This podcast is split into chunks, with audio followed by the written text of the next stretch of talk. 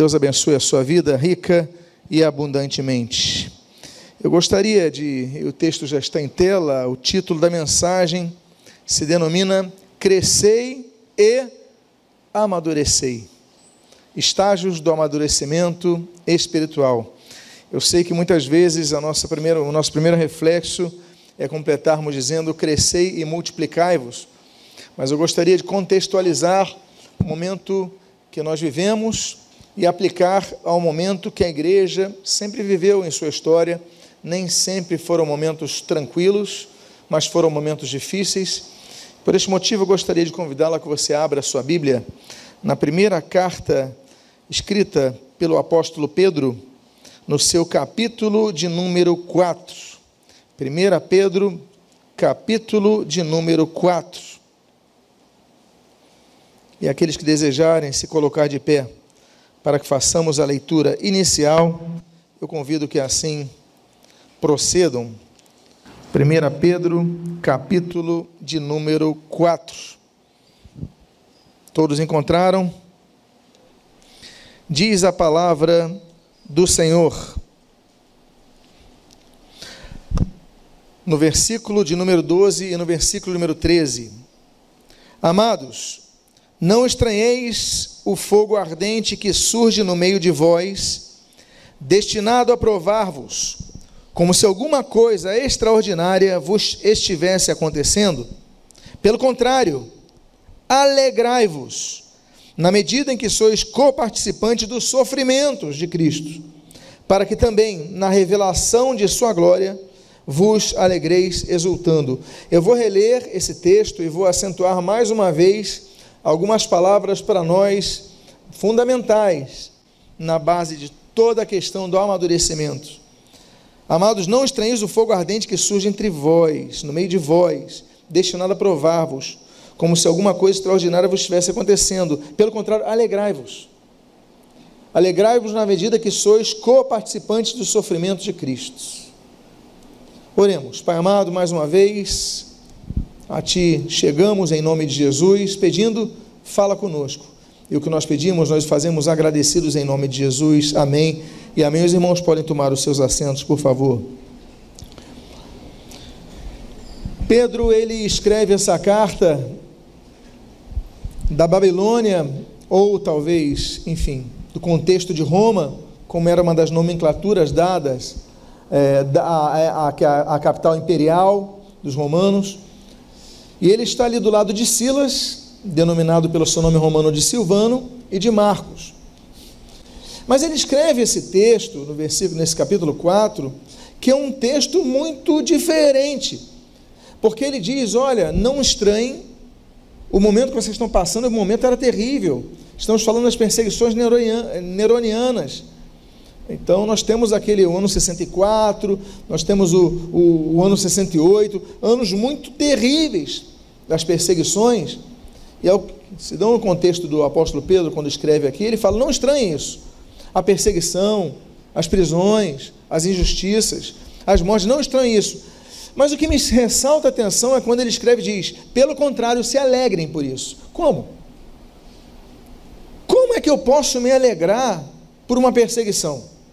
Agora, pior, mais difícil, como eu posso me alegrar por uma perseguição injusta? Eu não estou fazendo nada de errado, por que, que eu sou alcançado por essa pessoa? Como eu posso me alegrar?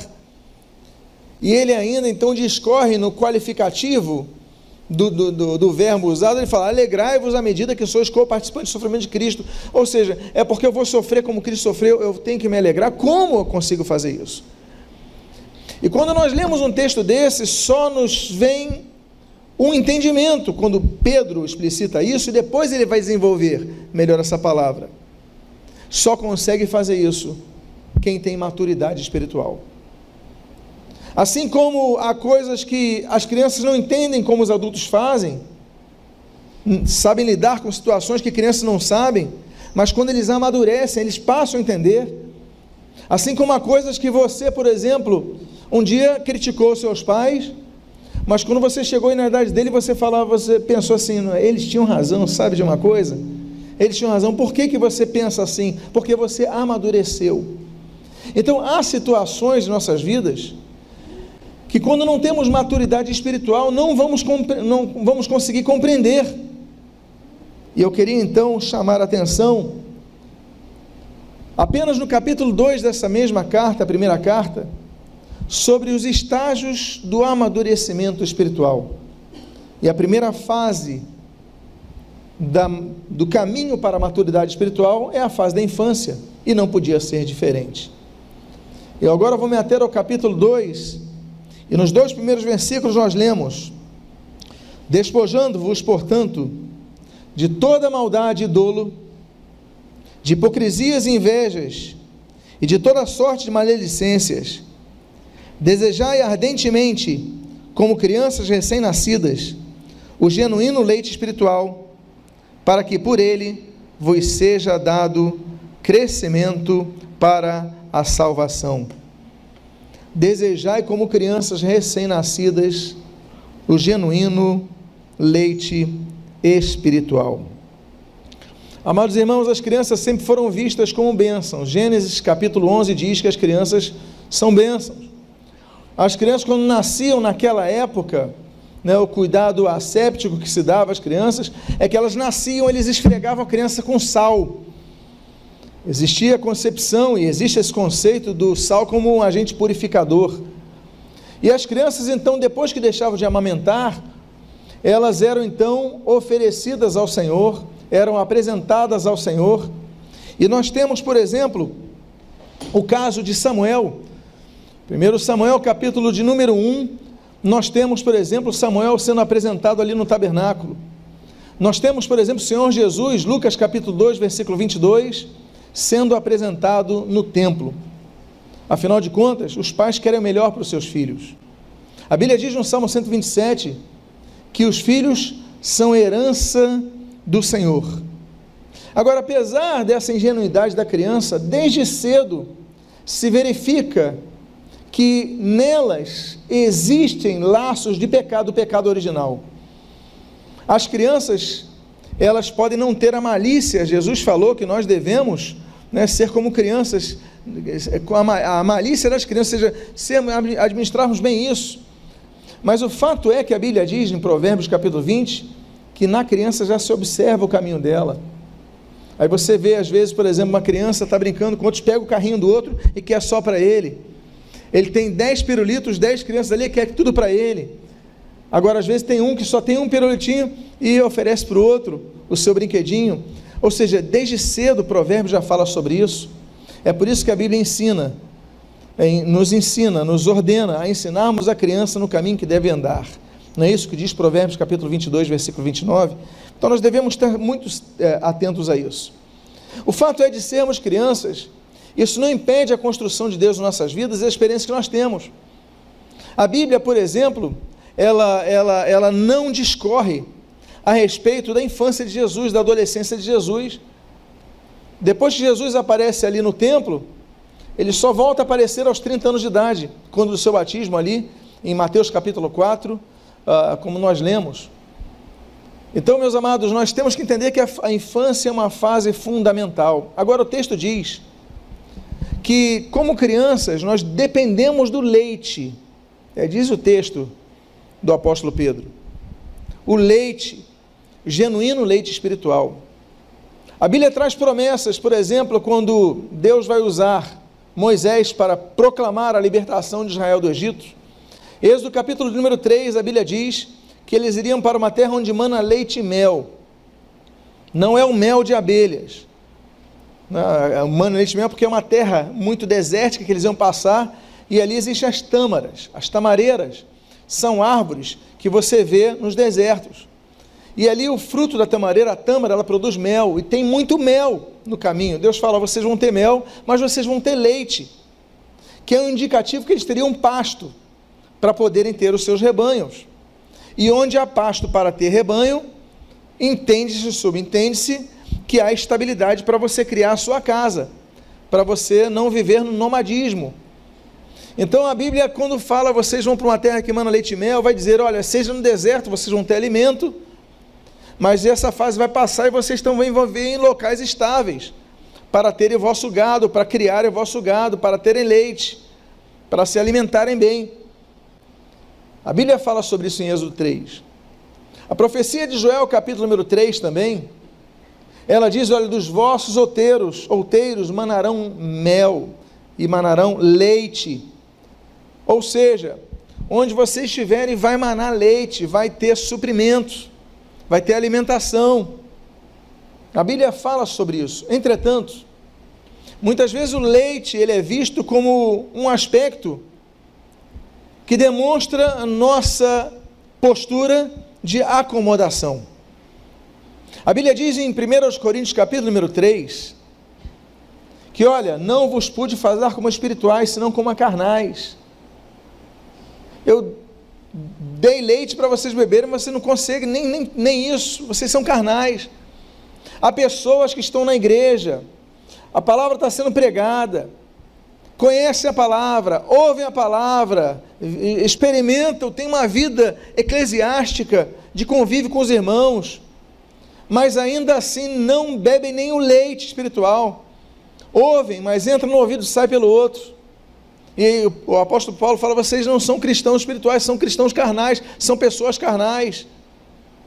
Nós devemos então nos alimentar com leite. Aí, o autor aos Hebreus, no capítulo número 5, ele falando sobre o leite, ele fala: Mas espera aí, pelo tempo decorrido, vocês já deviam ser mestres, mas vocês continuam no leite vocês tinham que comer coisas sólidas, mas vocês não aguentam, vocês permanecem no leite. O que, que o apóstolo, o que, que o autor da carta aos Hebreus, ele declara? Que o leite é importante, é fundamental para a criança, é, mas a criança ela tem que passar da fase do leite. Existe a fase chamada do desmame. Ele tem que parar de mamar de sua mãe, depois parar de mamar da, da mamadeira ele tem que começar a comer a, a papinha, começar a comer coisas mais sólidas, porque ele precisa crescer. E há cristãos que não querem passar da infância. Há cristãos que vão ficar a vida inteira numa igreja e não querem passar do mesmo grau que estiveram quando se converteram. Eles vão no culto, eles ouvem a palavra, eles cantam os louvores, voltam para suas casas e agora só voltam a ouvir a palavra, a cantar louvores, a orar domingo que vem ou se frequenta o culto de semana na outra semana. E se por acaso estiverem viajando, não puderem comparecer e ficarem um mês fora, só no outro mês eles não crescem. Por quê? Porque eles colocaram na cabeça deles que a igreja é a única forma de edificar e de crescer. Não é. A igreja é fundamental, sim, claro que é. Mas não é apenas na igreja que você vai se alimentar da palavra, você tem que se alimentar da palavra na sua casa. Você tem que estudar a palavra na sua casa, você tem que viver a palavra no seu dia a dia, no seu trabalho. E aí você vai deixar de estar naquele grau de apenas tomar o leite. Então, a primeira fase é importante do leite, mas a segunda fase, nós já temos que crescer. Um pai espera que seu filho cresça, não é verdade? E Deus não espera que nós cresçamos? como filhos que somos? Você acha que um líder de igreja não espera que vocês cresçam? Que vocês passem de uma fase de apenas ouvintes da palavra? O apóstolo Tiago, ele exorta de maneira muito clara para que não sejamos mais ouvintes, mas praticantes da palavra, porque só praticando a palavra nós crescemos. O bebê tem uma fase que ele não consegue nem engatinhar, outra fase ele consegue ficar engatinhando, outra fase ele tenta andar, vai tropeçar, mas ele precisa tentar andar, senão ele não vai conseguir andar. Ele vai ficar atrofiado no seu andar. Então nós devemos sair da fase do leite e adentrarmos para uma segunda fase. E a segunda fase para o amadurecimento, para que nós entremos a fases que nós possamos entender todo o processo de Deus em nossas vidas. Nós devemos sair da fase da infância e entrar na adolescência. E ainda nesse capítulo 2, mas no versículo 16, nós lemos o seguinte: Como livres que sois, não usando todavia a liberdade com o pretexto da malícia, mas vivendo como servos de Deus. Como é difícil, como é difícil vivermos nesse mundo sem nos contaminarmos. É ou não é verdade? Agora, isso é de agora, com a época de internet, com a época de TV? Ou isso sempre houve? Porque já existia Sodoma e Gomorra antes de existir TV. Já existia pecado antes de existir uh, o neto de Adão e de Eva. Ou seja, Satanás, independentemente dos contextos, ele sempre vai tentar. Por isso que a Bíblia nos ensina, o Senhor Jesus nos ensina a fugirmos da tentação. Mateus 6 ele ora para que não entremos em tentação. Olha, nós pedimos ajuda a Deus para que não entremos em tentação. Que Deus nos livre do mal.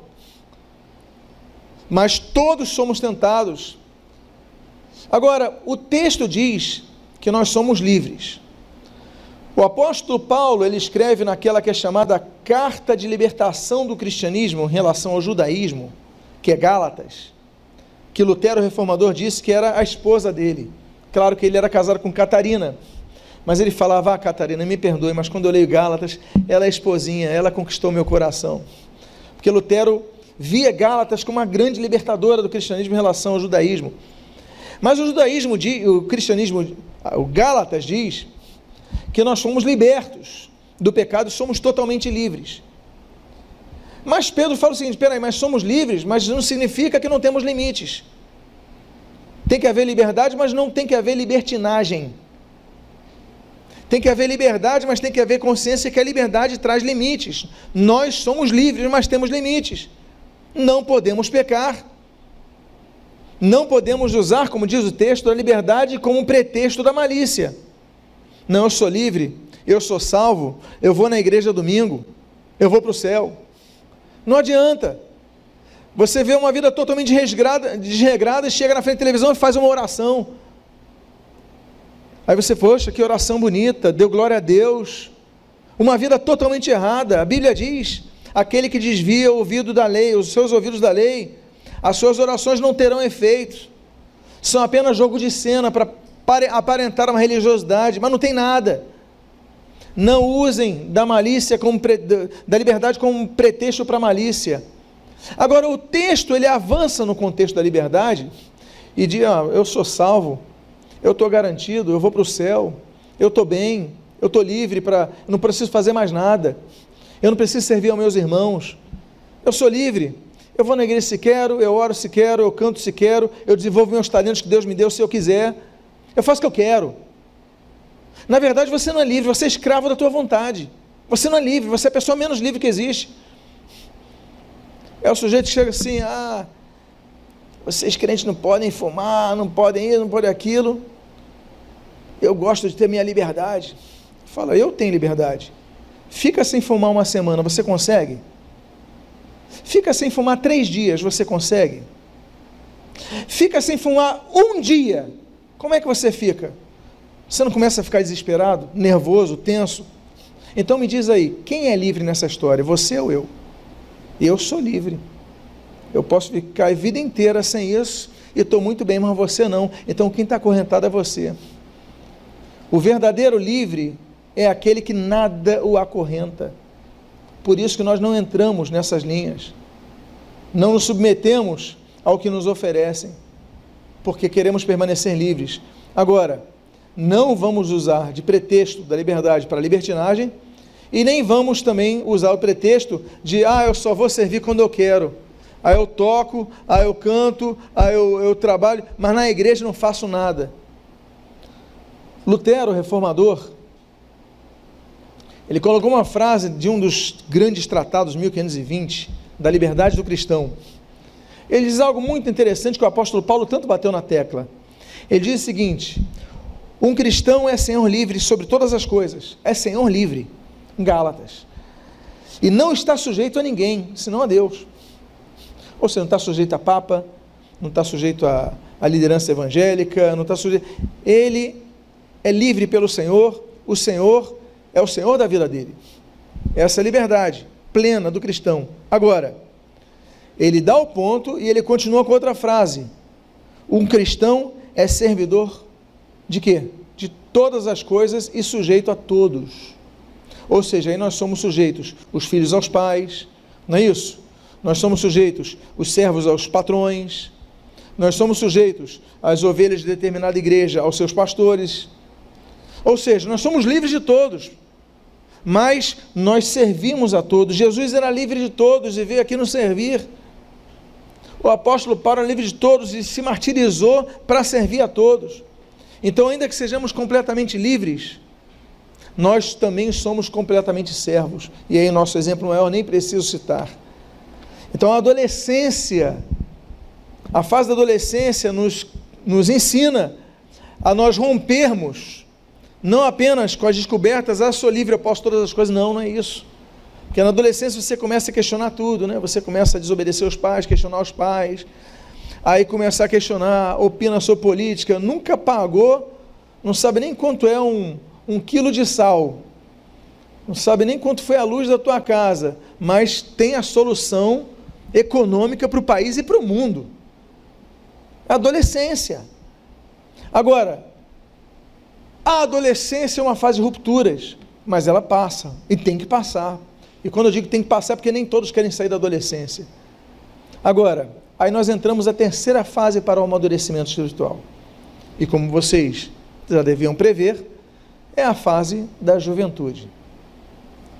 A Bíblia diz nesse texto de 1 Pedro, capítulo 2, volta a dizer: Vou me ater a todas as fases em 1 Pedro, capítulo 2, versículo 13 a 14, os versículos 13 e 14 e o 17. Diz assim: Sujeitai-vos a toda instituição humana por causa do Senhor, quer seja o rei como soberano, quer as autoridades como enviadas por ele, tanto para castigo dos malfeitores, como para louvor dos que praticam bem.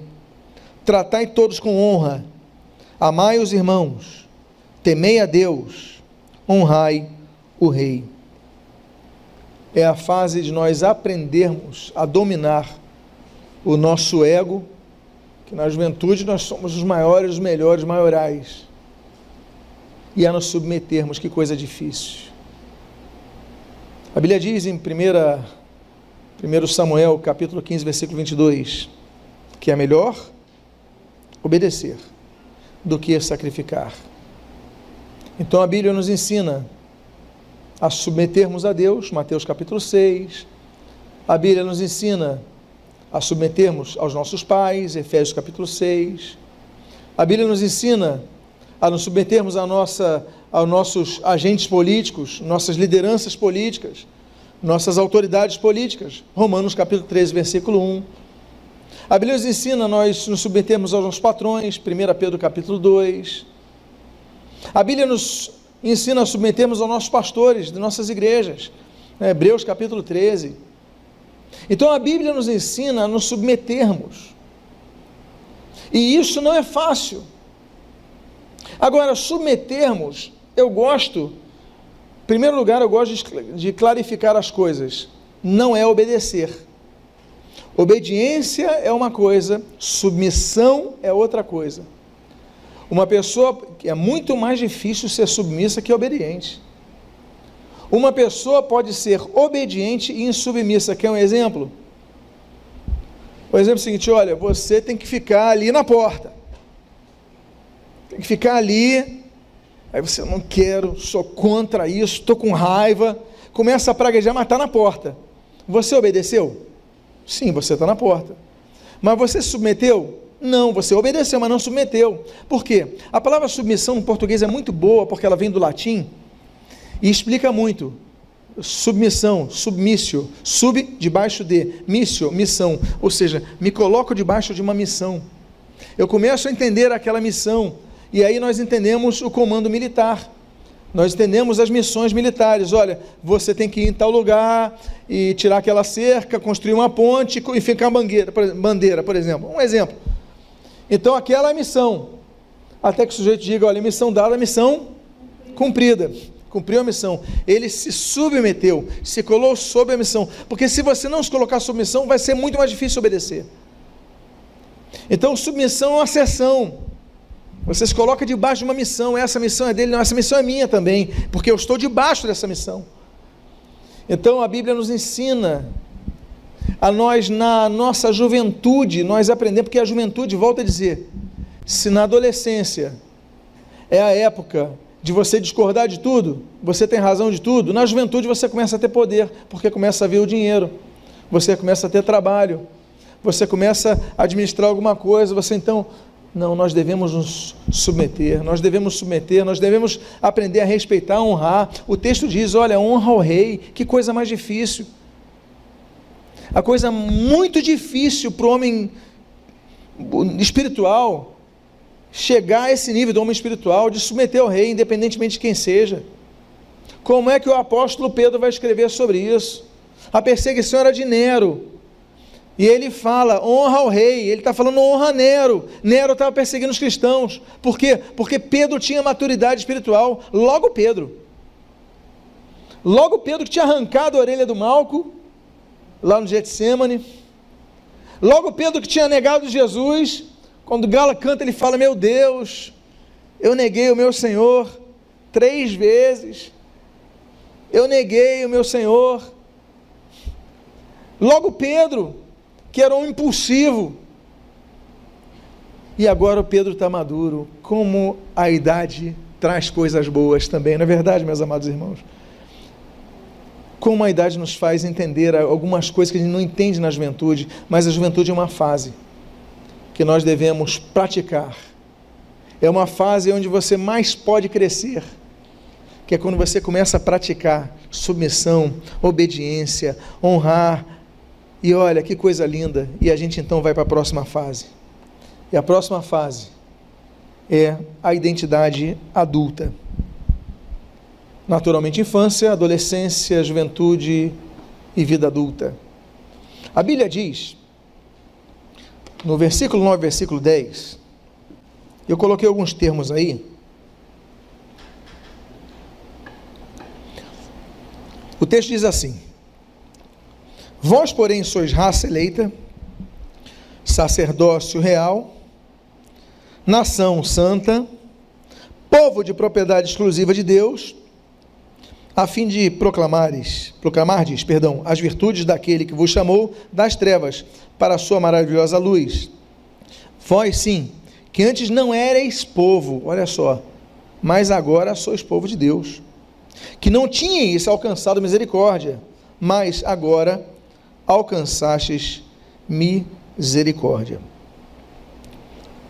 Eu coloquei as três palavrinhas gregas que são relativamente semelhantes para raça, para nação e para povo, porque muita gente às vezes mistura e são coisas distintas. Primeiro, raça, que está genos. Genos, em grego, significa aquele que foi gerado por alguém, ou seja, é a filiação, é hereditariedade. Daí vem genético, genos, né? ou seja, é, genos, vem de, genos vem de, genética vem de genos. Ou seja, raça significa que você é filho de alguém. Mas você pode não ser mesmo do povo, porque um pai pode ter um filho, por exemplo, no Brasil e outro filho na Argentina. Eles são da mesma raça, mas não são do mesmo povo. Aí depois nós temos outra palavrinha ali, que é etnos. Etnos vem de etnia. Eles podem ter vários pais diferentes, mas são de uma etnia só. Ou seja, eles têm uma, um tipo de identidade cultural que os cercana, os coloca juntos e que faz com que eles sejam, tenham, passem a ter características comuns. Nós, por exemplo, podemos citar alguns, algumas características distintas de etnias de indígenas. O, o, os indígenas, eles têm várias etnias, não tem apenas um tipo de indígena, tem vários. Por exemplo, na escravidão, no, no período colonial, quando o Brasil traz escravos para o Brasil, aí as pessoas às vezes colocam tudo como se fosse uma tribo só, e muitas vezes eram tribos rivais, etnias rivais tem os umbumbos, tem os mantões, tem os várias etnias diferentes que chegam aqui e às vezes um escravizava o outro na África. Mas porque tinham o mesma, a mesma epiderme, então identificava daquela forma os que tinham as armas na mão, a maior tecnologia para escravidar, escravizar. Etnias são diferentes. Você pode ter, numa mesma proporção geográfica, várias etnias diferentes. E Deus fala que nós somos uma etnia santa, ou seja, separada. E ele diz povo, ali está laos. Existem dois termos gregos para povo, laos e demos. Laos é o grupamento de pessoas. O que é o Brasil? O Brasil, porque o demos é uma categoria de pessoas. Por exemplo, o escravo de, um, de uma, uma região não era demos. Ele não podia participar da democratis, né? democrático, o processo da democracia, da participação. Ele não era demos, ele era laos. Ou seja, imagina você o Brasil, várias raças, várias etnias, mas apenas um povo. Nós aqui. E é isso que Deus faz com o seu povo quando nós chegamos à idade adulta. Nós começamos a perceber que não somos sozinhos nesse mundo, nem melhores que os outros. Todo conceito de superioridade racial, superioridade étnica, étnica superioridade é, xenofóbica, meu povo é melhor que aquele povo, são percepções claramente não adultas, por mais diplomas que você possa ter, não são adultas. Aí você chega, ah, porque fulano de tal estado do Brasil é preguiçoso, e é de lá é preguiçoso. Aí você fala, eu nem vou citar os estados, porque você deve estar pensando no teu preconceito. Aí você fala, não, mas o pessoal do tal estado é trabalhador. Só que você vai naquele estado, tem gente que é trabalhadora, não é preguiçosa. E tu vai no outro, tem gente que é preguiçoso, não é trabalhador. Isso não depende do povo, depende da pessoa. Depende do espírito da pessoa. Então, nós quando chegamos à idade adulta, começamos a entender isso. Que essas graduações de, são muitas questões a ver com oportunidades da vida, com oportunidade de educação, com oportunidade de alguém financiar os teus estudos. Não é verdade? As oportunidades permitem maiores possibilidades. Então a Bíblia nos ensina: olha, nós agora temos que ser adultos para entender que nós somos, olha, uma só raça eleita em Deus. Porque temos apenas um Deus, o, o, o, o Genos, né? ou seja, Deus nos gerou. Nós somos apenas uma nação. E essa nação é santa, é separada, o que nos separa dos outros não é porque ninguém é superior a ninguém, não. Pelo contrário, Filipenses diz: olha, considerai-vos o vosso próximo como superiores a vós mesmos. Mas o que nós entendemos é que a diferença de raça é aqueles que, por sua humildade, reconhecem que não podem ser salvos senão por Jesus, entregam sua vida a Cristo. É por isso e ali povo de propriedade exclusiva de Deus. Olha, são todas as raças, são todas as etnias, mas vocês são povo agora de propriedade exclusiva de Deus. Não pertencem mais ao diabo, não pertencem mais a ninguém. Vocês não eram povos, não eram laós, mas agora vocês são povo de Deus. Então, meus amados irmãos, chegamos à idade adulta entendendo o seguinte: entendendo que o nosso Senhor é um só, é o Senhor Jesus Cristo. O senhorio de Cristo, ele é pessoal, como diz ali em João capítulo 20, Tomé, Senhor meu e Deus meu. Mas ele apenas não é pessoal.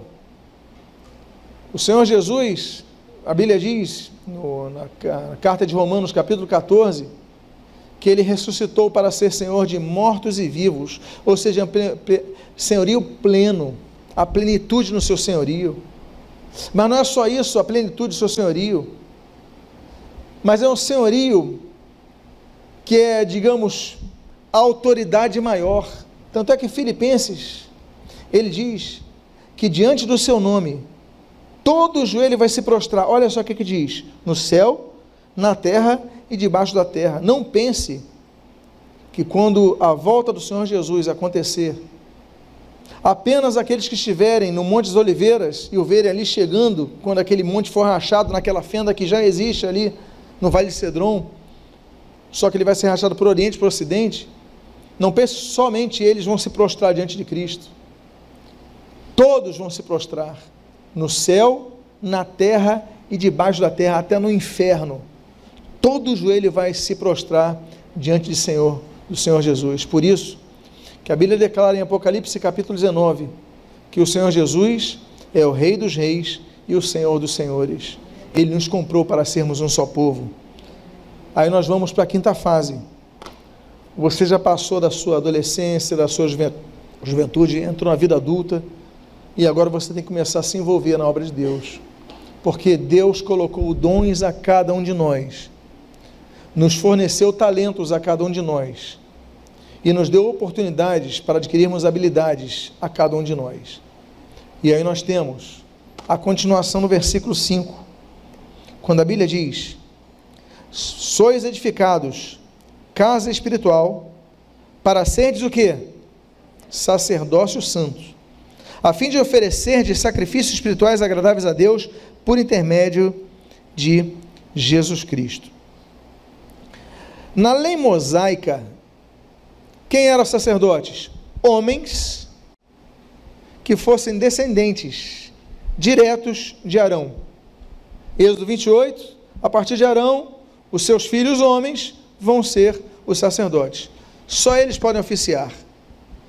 Mas em Cristo, nós, como diz o texto, somos sacerdotes, homens e mulheres. Podemos chegar diretamente a Deus através não de Arão, não do sumo sacerdote, mas do único sumo sacerdote que hoje impera, que é Jesus Cristo. Os sacerdotes eram pessoas distintas. Eles tinham, por exemplo, roupas diferentes, como o Êxodo 28 mostra, com as suas simbologias. Eles tinham, por exemplo, a tarefa de mediar o povo para que eles pudessem buscar o perdão dos pecados, Êxodo capítulo 20. Levítico capítulo 6 diz que eles tinham a função de oferecer sacrifícios e holocaustos a Deus e manter a chama do altar acesa.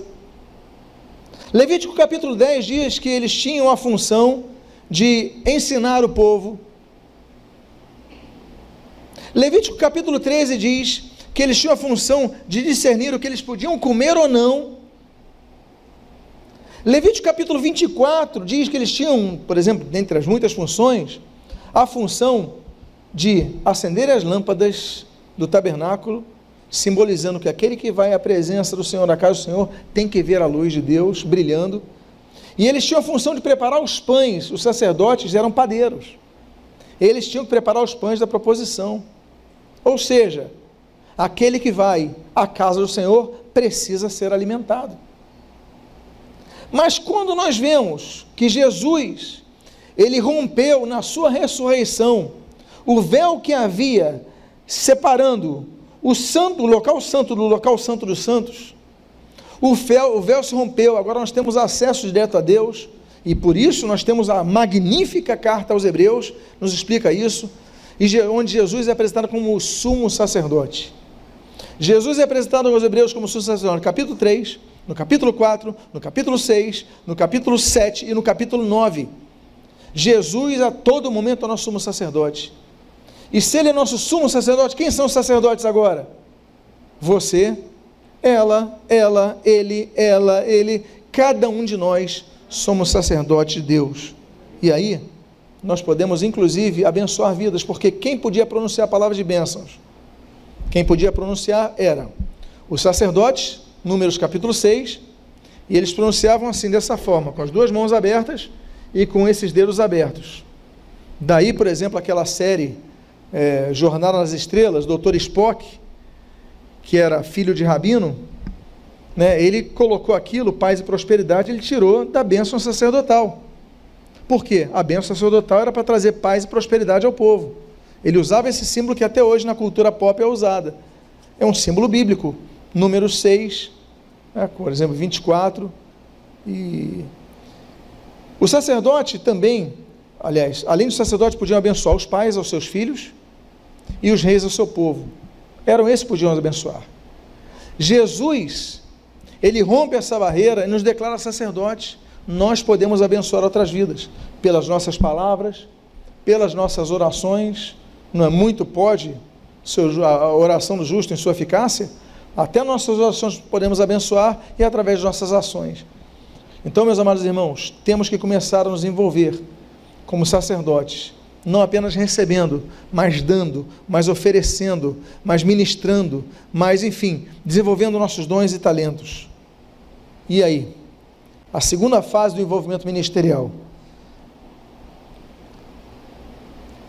Para ser de sacerdócio santo, a fim de oferecer sacrifícios espirituais agradáveis a Deus por intermédio de Jesus Cristo. Sacerdócio é exercício, santidade é estado. Duas coisas diferentes. A vida pela santidade é um desafio a cada um de nós a cada dia. É ou não é? Devemos ser santos em todo o nosso procedimento. Santidade em todas as áreas da nossa vida. Não é apenas no desejo, desejo lascivo, no desejo íntimo. Não é apenas isso, santidade. É separação em tudo, em todos os nossos impulsos. Inclusive o impulso da, da raiva, da inveja, da, da vingança. Em tudo devemos ser santos. É fácil? Eu pergunto a vocês, não. Somos diariamente atacados? Eu respondo a vocês: sim, o Senhor Jesus mesmo não foi poupado. Agora, é nossa função termos essa meta, como nós pregamos há pouco tempo atrás sobre a perfeição cristã, cristã de acordo com John Wesley. E aí então, nós vamos para a última parte. Nós falamos da infância, nós falamos da adolescência, nós falamos da juventude, nós falamos da vida adulta, nós falamos das fases do envolvimento ministerial, como deve ser. Mas quem somos nessa terra e para onde vamos? E aí eu finalizo com esse texto que está em 1 Pedro, capítulo 2, versículo 11 e 12. É interessante quando nós vemos Deus profetizando.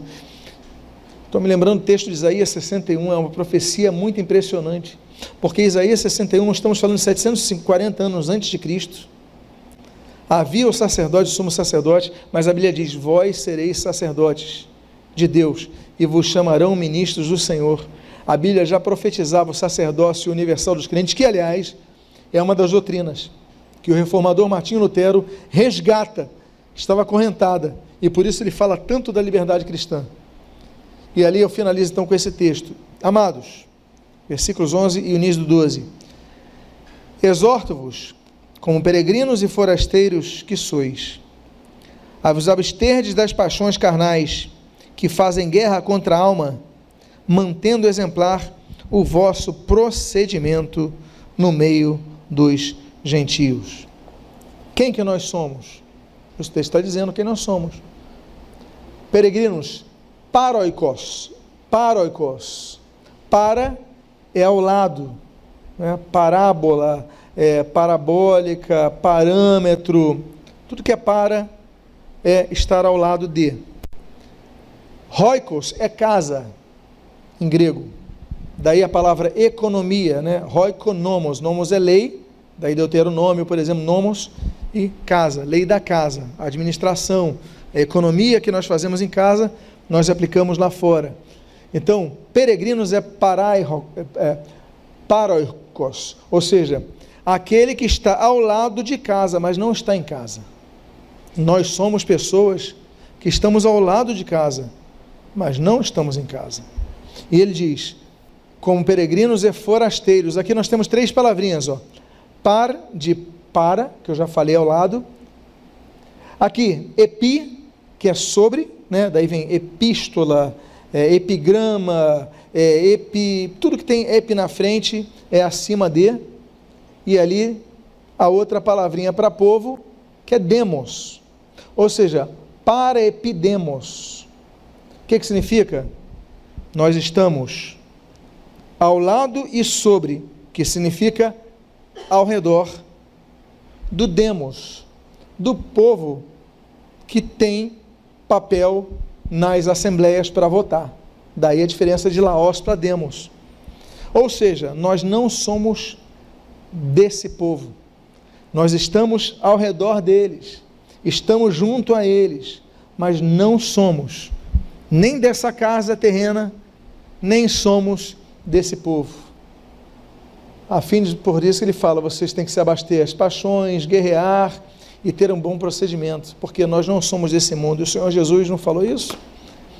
Ele falou em João capítulo 14: Olha, eu vou preparar lugar para vocês. Meus amados irmãos, o fato é que nós somos peregrinos. Aqueles que amam a história de Israel lembram-se de uma profecia que Deus deu a Abraão. Gênesis capítulo de número 15. Deus fala: Olha, porque a tua posteridade será peregrina nessa terra.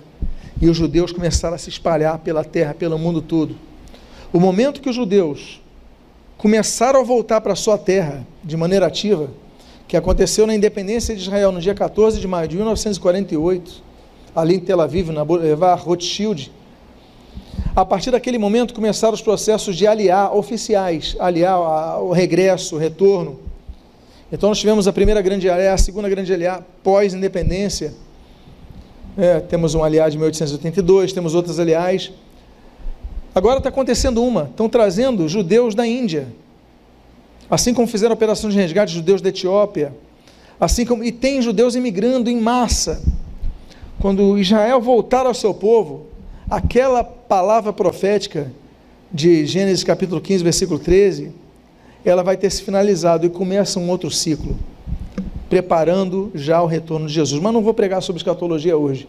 O que eu quero dizer é que a Bíblia mostra que o povo de Israel seria peregrino, mas a Bíblia mostra, por exemplo, que Moisés, a Bíblia diz em Atos capítulo 7, que Moisés era peregrino na terra de Midian. Tanto é que quando ele tem um filho, ele coloca o nome de filho de Gerson. Você sabe o que significa Gerson? Gerson significa peregrino. A Bíblia diz, em Hebreus capítulo 11, que os heróis da fé, eles se viam como peregrinos nessa terra. Porque a Bíblia diz então, e eu finalizo, o texto de Filipenses que aponta que a nossa pátria está nos céus. A nossa pátria não está aqui. Nós temos então que crescer e amadurecer. E eu finalizo dizendo: como é difícil nos alegrarmos por sermos perseguidos. Se não tivermos maturidade, nunca conseguiremos. Mas assim como hoje, com alguma idade, eu sei que temos alguns jovens aqui, mas eu sei que alguns que já têm uma maturidade, inclusive muito maior que a minha, eles entendem que há 10 anos atrás, ou 20 anos atrás, ou 30 anos atrás, pensavam totalmente diferente, mas hoje entendem. E hoje eles absorvem os problemas de outra forma, como nós não absorvíamos. Eu, antes de finalizar, eu quero dar uma, trazer uma, um exemplo, uma ilustração de uma senhora de idade que foi num banco sacar dinheiro.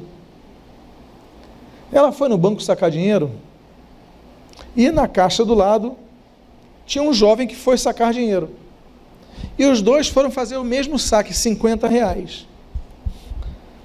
E o jovem falou: Olha, preciso sacar 50 reais, por favor.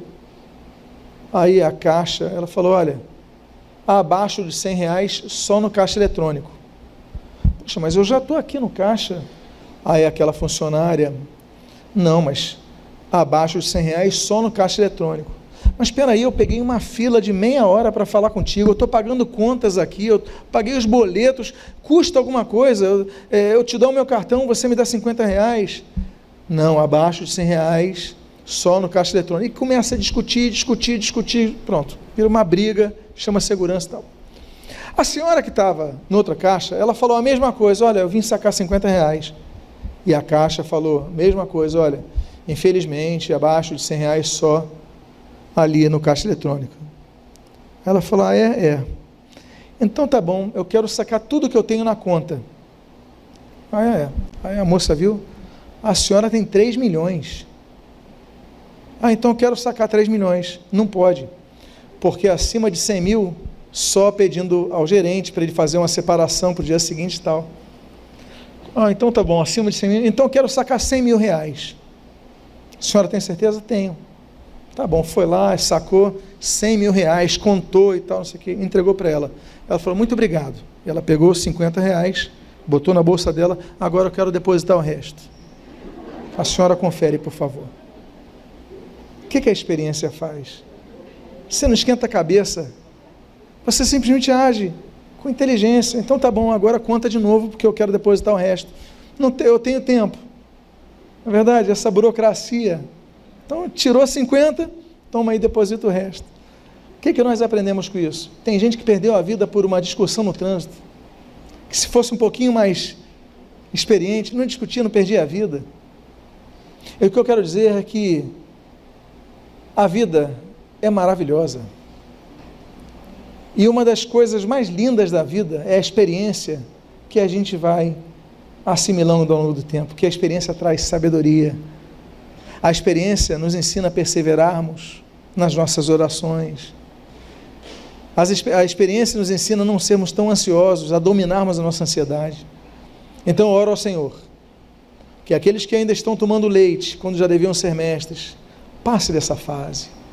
Eu oro ao Senhor, que você que está na sua adolescência, questionando tudo e tal, achando que sabe de. Calma. Aprenda que outros têm algo a te oferecer que você ainda não sabe e que você pode estar errado. Aqueles que estão na juventude, entenda, aprenda a se preparar para entrar na fase adulta, cedendo. Aprenda a, a, a ter um jogo de cintura e aprender a dominar o seu ego, sendo submisso. Você que está na fase do ministério, não tire a mão no arado. O Senhor Jesus ele falou: aquele pois que coloca a mão no arado e olha para trás, não é digno do reino de Deus. Não faça isso. Cresça. Para que você entenda que eu não falo da velhice cronológica, não falo da, da idade é, avançada de dias em termos cronológicos, eu falo de que você possa chegar a uma maturidade ainda jovem na sua vida, e que você possa entender que até mesmo no meio de um sofrimento, no meio de uma pandemia, nós podemos extrair coisas muito boas e termos paz no nosso coração. Que Deus abençoe a sua vida rica e abundantemente, em nome de Jesus.